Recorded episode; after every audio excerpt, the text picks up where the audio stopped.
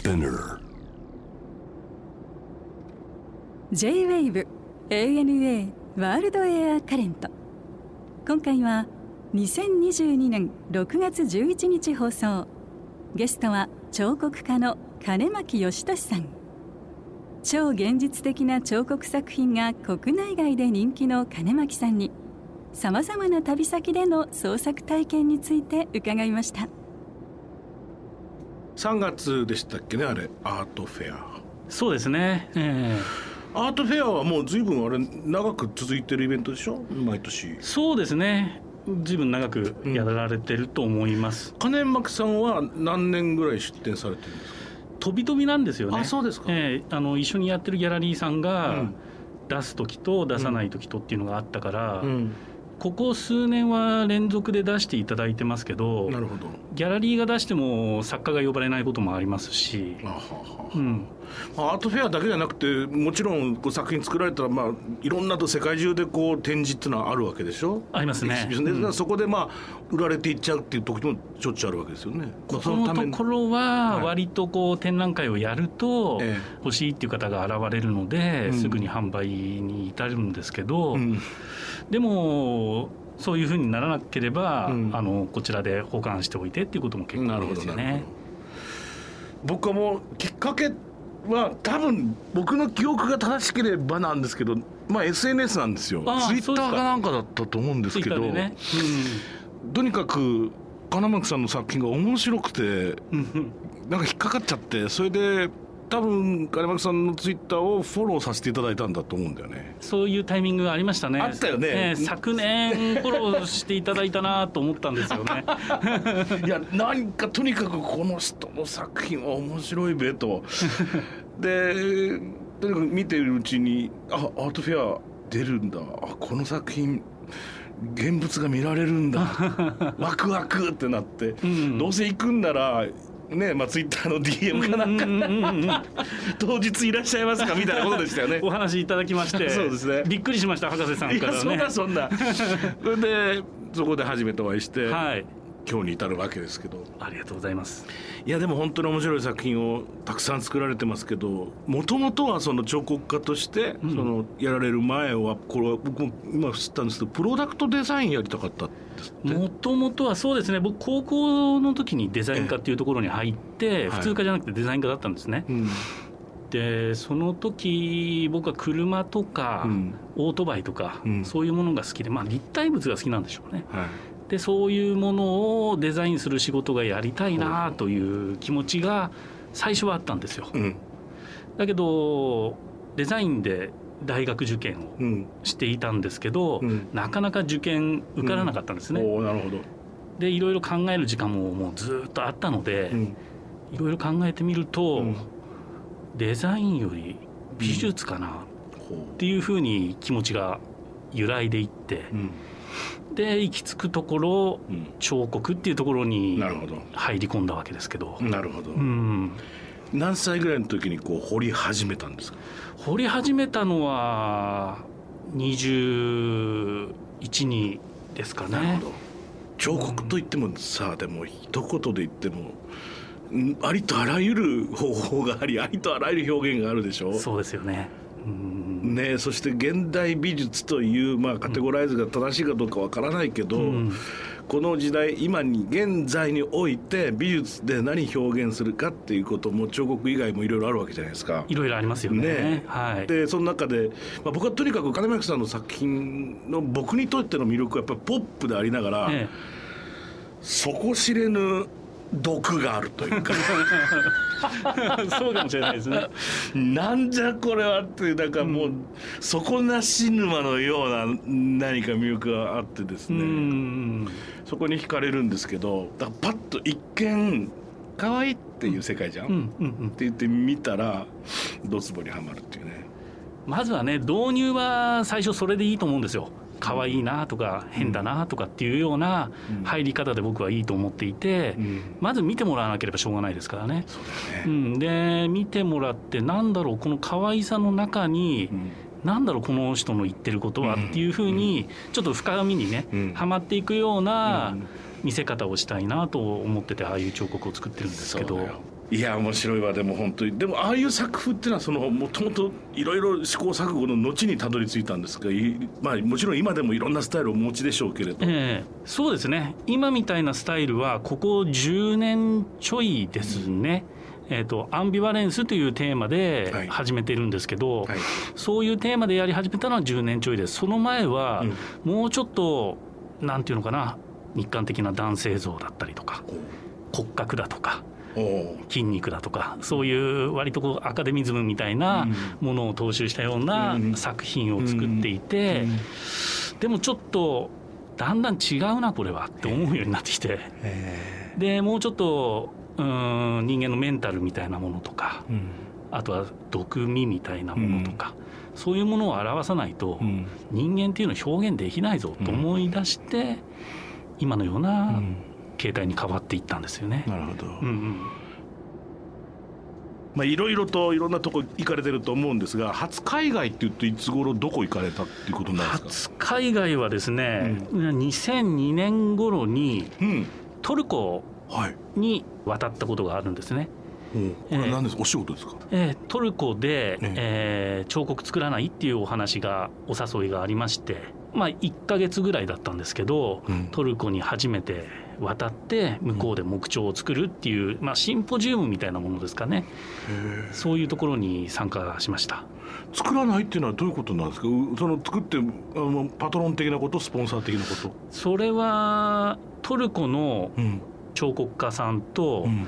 日本の作家さんのうん。交流みたいなことを執り行っていてうん。トルコ国際木彫シンポジウムっていうふうに銘打ってたと思うんですが、はい。滞在して制作するっていうことがあの主な。はあ。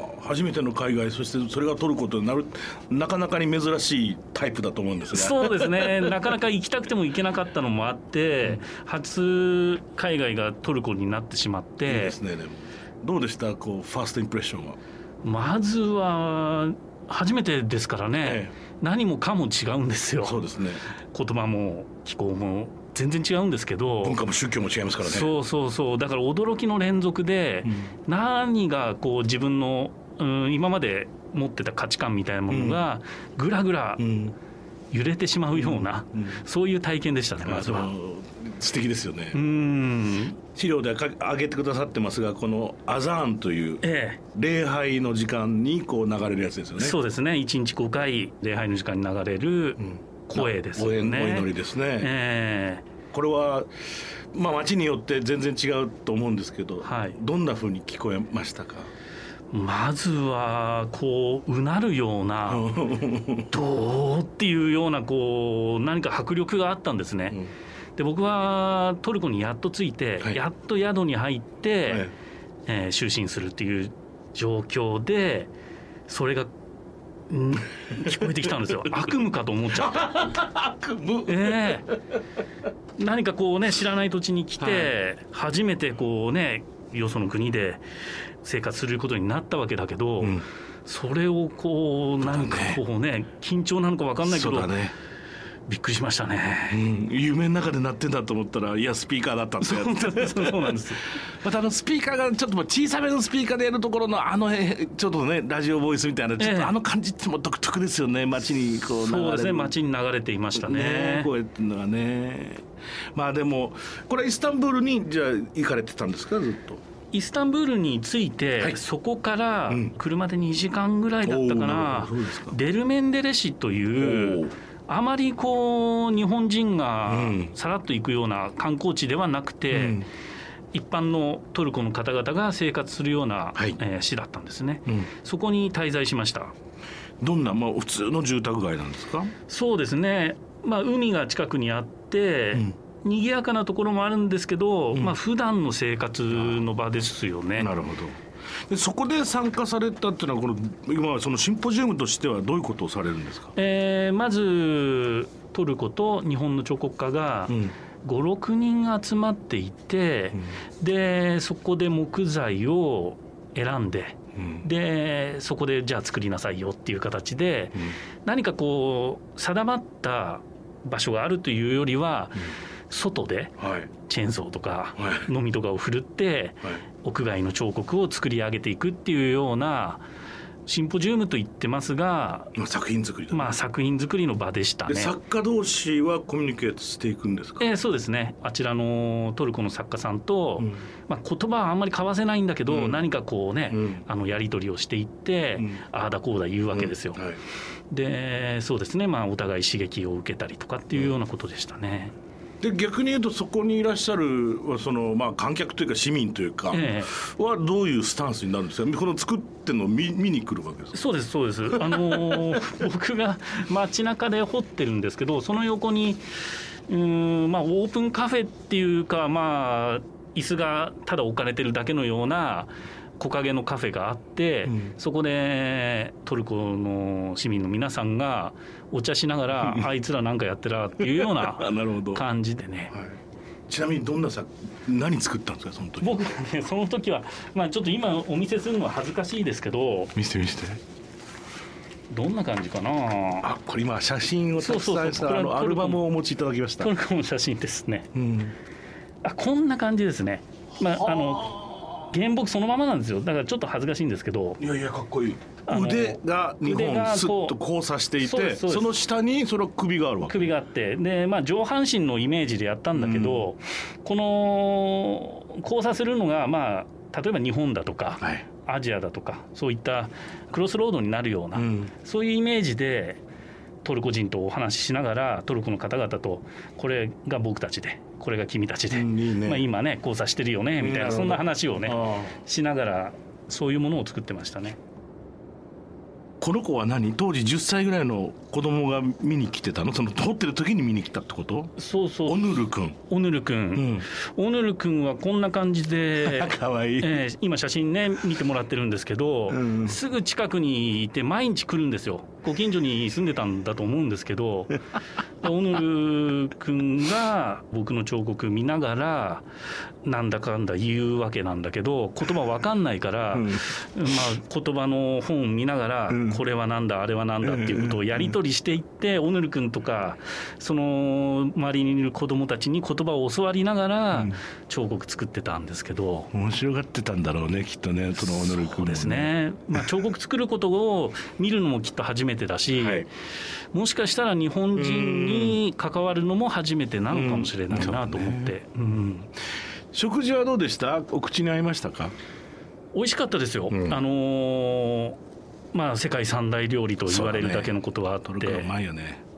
何でもヨーグルトがかかってるんですよね。かかりますね、うん。ただヨーグルトって言っても甘いヨーグルトじゃなくてはい。少しね酸味の強いヨーグルトで、ケバブだとか、そういったものもたくさん食べましたしう、ん。うん。お野菜もそうあとお野菜もトマトで煮込んだりするの多いですあねそうですね。トマトで煮込む料理と、ねお豆もね。ナスで煮込む料うん理とナスもか、ねたくさん使いますね、ええ。家庭の味のものもはい。かなり美味しかったですね。あいいね、うん。ラムの肉たくさん美味しいの食べられますからね。そのもちろん串焼きにしたやつもあるだろうし、ええ。なんかひき肉になったやつもあるしね、うん。そうですかそしてその後はこれは1週間ほどパリへ行かれたんですか？あそうなんですよ。その時チケットでワンフライトというものがついてまして、はいパリに。全然ね違うあの文化圏なんだけど大学の時の友人がはい。パリに留学中だったので、えじゃあちょっと足伸ばして、うん。あの会いに行くよっていうことを約束して、で行ってきました。はい、うん。いかがでしたか？初めてのパリはまずトルコの経験が強烈だっただけに パリは静かだったんですよね。都会というか、はまあ、喧騒もあんまりなかったですし、うん静かに、まあ、大人な街だなっていう印象が強くて、うん。こちらから長く住んだりとか何かアクションを起こさない限り何かが起きてくることはないなっていうような印象を受けたんですけどでもそれって実は都会の本質かもね、うん。東京だってニューヨークだってそうだと思うよ。そうですよね。あ都会だとそうなってくるんだと思うんですね。パリだからじゃなくてね。あそうだね、うん。だその個人個人はたくさんいるんだけど、はいみんな個人だから、うんそうしっかり個としてね皆さん動いてらして。プロテクトされるしね、うん、だからさらっとねあの観光で、うん。旅行で行っただけでは、うん。その本質までちょっと見れないなと思っていてうん友人がね根ざしていましたので、はい。生活を垣間見ることができたからあフランスの人ってこういう感じなんだっていうような、うん。あの文化の違いみたいなのは体感できましたけど、ええ。ファーストインプレッションでは、どうん静か大人と思ってましたね。それはそう都会って意味だきっと、ううん。ん、だから街はでかいしそれはもちろん喧騒もあるんだろうけど、ええ。その田舎でいう本当の人が人と触れ合うっていうような意味の喧騒がないんだよね、うん、そうだと思います。なるほどね面白いな、うんうん。へえ。またトルコ行ったら訪れたいところありますか、トルコ行ったらね、うんその当時、えー、マルマ大地震っていうのがあった直後で、いろいろやはり震災の後ですから、破壊されてたんですよね。なるほで、建造中だった美術館が、工事が止まったりしてたんですけども、ど、うん。そのデレメンデレ市ですね、そこでの美術館ってもうきっと建ってるでしょうからそこは行ってみたいなと思うんですね。いいね。あとはハマム。うんうんサウナみたいなね。そうそう。ハマムは体験してみたいですね。これはどんなきっかけだったんですか？これもトルコに似てまして、現地で奥飛騨の山中でね制作しましょうっていうお話を持ちかけられまして行ってきたんですよね。いいね。あそこだっているだけでなんかこういろいろインスパイアされそうな気配ありますもんね。高原でね空気ももちろん綺麗ですし、人口密度も低いですから、うん。貴重な体験でしたね山の中で暮らすっていう。なるほど。はい。どういう暮らしをされてたんですか？普通に宿に泊まるんですか？いや宿とかではなくて、うん。その村が管理してる事務所みたいな、うん。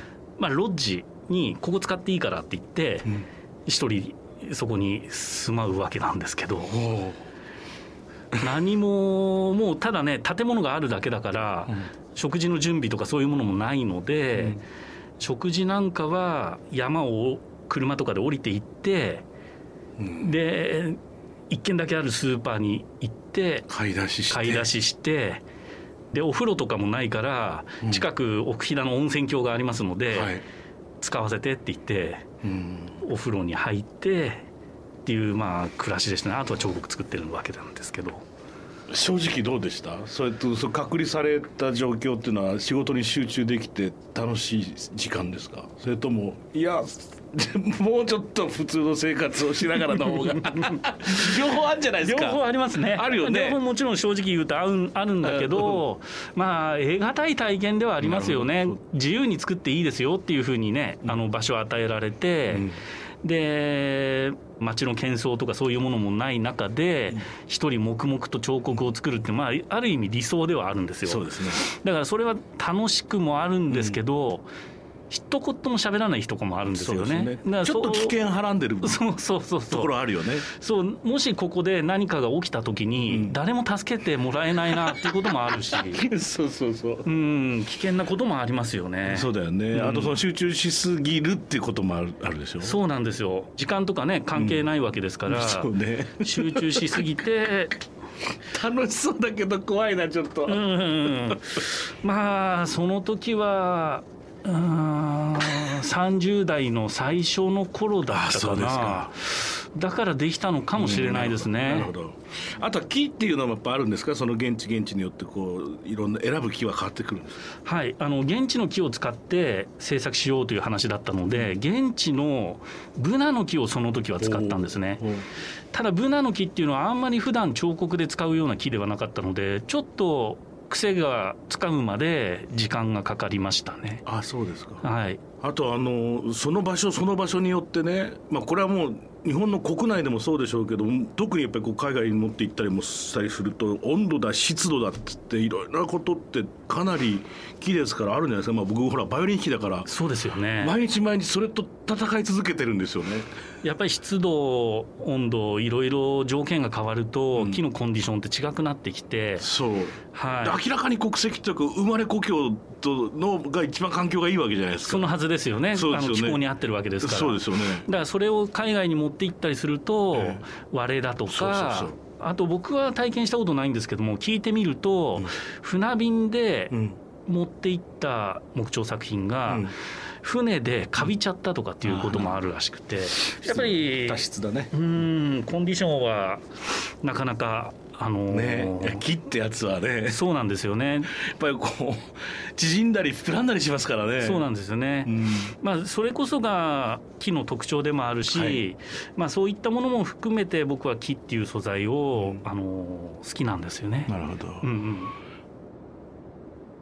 さて今後もまだまだ展示のタイミングはあると思うんですが、はい、今はちょうど、えグループ展を開催されているということで。そうですね、はい、6月18日までですね東京都にある、うん、フマコンテンポラリー東京というギャラリーでグループ展を行っています、はい、あそうですか。はい。